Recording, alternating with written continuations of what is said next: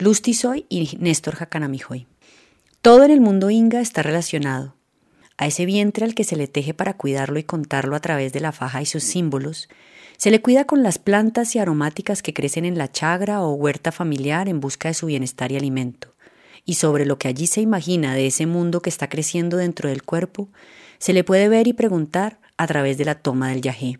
Luz y Néstor crecieron con estas historias y son su tesoro, Saben que su misión es presentarnos su universo mágico a través de ese encantamiento que producen las figuras que decoran sus artesanías.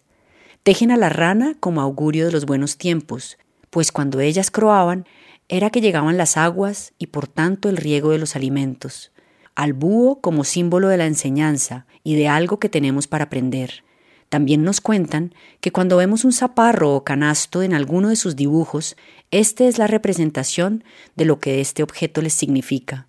El instrumento para cargar la leña que encenderá el fuego de la tulpa, cargará el maíz para dar de comer y bendecirá el hogar que pide que no falte el trabajo y llene ese cesto de ganancias para la familia.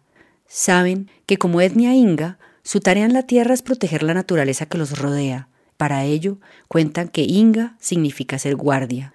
Pero su forma del cuidar no pasa por la defensa o la amenaza, sino por la búsqueda del bien común, la armonía, el perdón y la reconciliación. Y para ello tienen una frase que los guía, pensar bonito para poder actuar. La tierra lo es todo para ellos, lo que produce, lo que les da como abrigo y lo que les ofrece como territorio de una historia común. Se han convertido en expertos enchapadores en Shakira, recogiendo la tradición de los más viejos que antes decoraban piezas de madera con semillas de distintos tipos. Con las pepitas de colores hacen los dibujos que todo lo cuentan. Nada está porque sí, y basta preguntar para que nos digan lo que significan. Luz disfruta haciendo también aretes, haciendo de sus mundos miniaturas.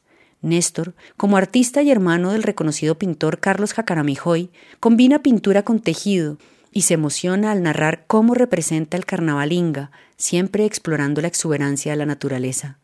Heredero de la sabiduría de su abuela, tejedora de chumbes, hoy innova haciendo bolsos que recogen su saber familiar. En la casa materna hicieron un gran taller lleno de luz y con vista a la chagra inmensa que contiene más de 170 plantas medicinales, todo un lugar de inspiración en el que buscan convocar a otros artesanos para compartir y trabajar juntos para pensar bonito.